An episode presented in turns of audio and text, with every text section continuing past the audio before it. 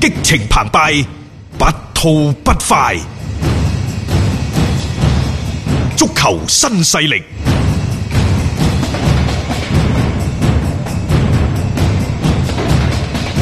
好啦，咁啊，而家各項新政呢，就基本塵埃落地，各隊波就開始要釐定嚟緊呢個新賽季嘅訓練計劃噶咯喎。嗱嗱聲啊要啊，咁啊，首先係咁噶吓，明年嘅賽程到底點排？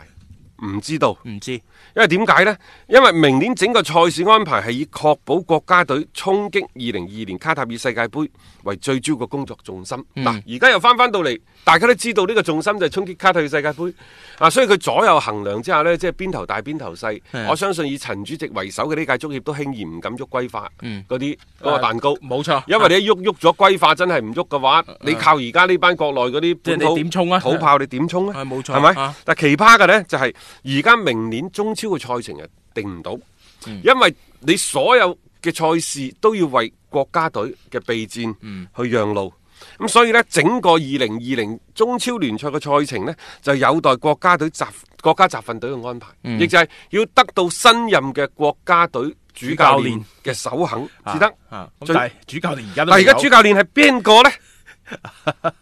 有傳話今日去競聘喎， 所以亦就係話，二零二零中超聯賽嘅賽程咧，只有喺國家隊主教練到任，嗯並且係確認咗相關集訓嘅安排之後，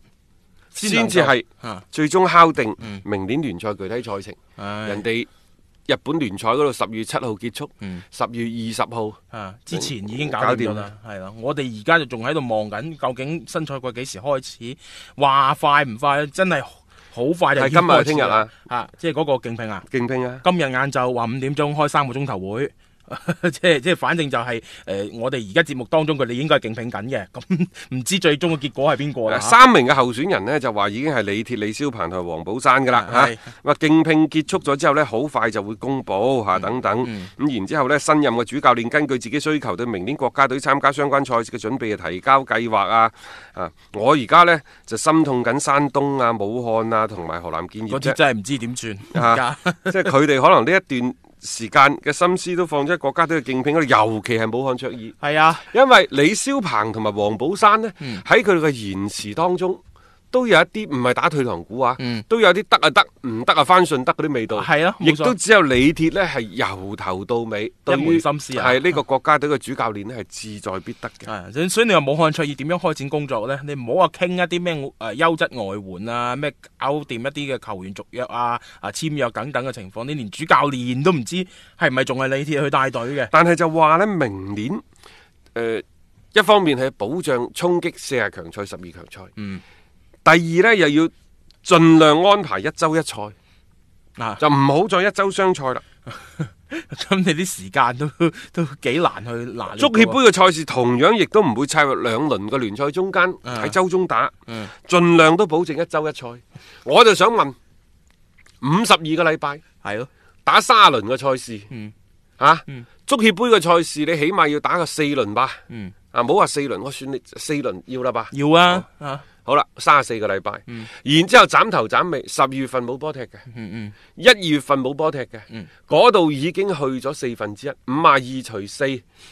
即係就嗰度差唔多成十二個禮拜嗯就冇咗噶咯喎，十二個禮拜再加三十四個禮拜就五廿八，就 就嗯即係三十四個禮拜再加十二個禮拜就四十六個禮拜啦，嗯，四十六個禮拜好啦，四十六個禮拜你咪打波咯。你咪就係咯踢咯，你仲要有國家隊比賽喎，中間我哋好興集訓停好耐嘅噃。 你即係你而家為咗呢個讓路，就係為咗更加多集訓嘅時間。我又諗起阿成耀東嗰句説話，而家我哋啲球員需要更長嘅集訓時間。我唔知即係喺我哋國足係咪又係一啲咁樣樣嘅要求？如果係嘅話，我哋嘅聯賽只會係壓縮得好緊要，又可能會出現好似舊年嗰種咧，剁到一橛橛。誒、一翻嚟嘅話呢，就可能砰啊砰咁樣咧，又開始推嗰啲聯賽等等，好亂咯。即係我哋感覺上邊，如果真係按照呢種嘅規律，新嘅一個年度嘅中超聯賽，大家睇住啦。 其實冇一冇一周商賽係啱嘅，因為係我哋真係太大啦。诶個國家嗰個幅員遼誒、闊，呃你不在呢一個比賽場上，就係、去比賽場上嘅路係好嗯上。攰，啊好攰。盡量減少一周雙賽係啱嘅，但係喺呢個基礎上，亦都要確保國家隊有充足嘅時間展開集訓同埋備戰。嗯，你得嗰六個禮拜啊嘛，我哋計咗啦嚇係，嗯四廿六個禮拜，你剩低嗰六個禮拜，六個禮拜仲包唔包括啲咩國慶假期啊、春節假期啊？嗯哦，春節假期唔使計。誒係咯， 即係呢啲呢啲佢哋自己要諗掂佢先啦。但係我覺得嗰個賽程你盡快落實，你俾到啲俱樂部有更加多明確嘅一個即係方向去做一個準備啊！呢、個先係最重中之重嘅嘢。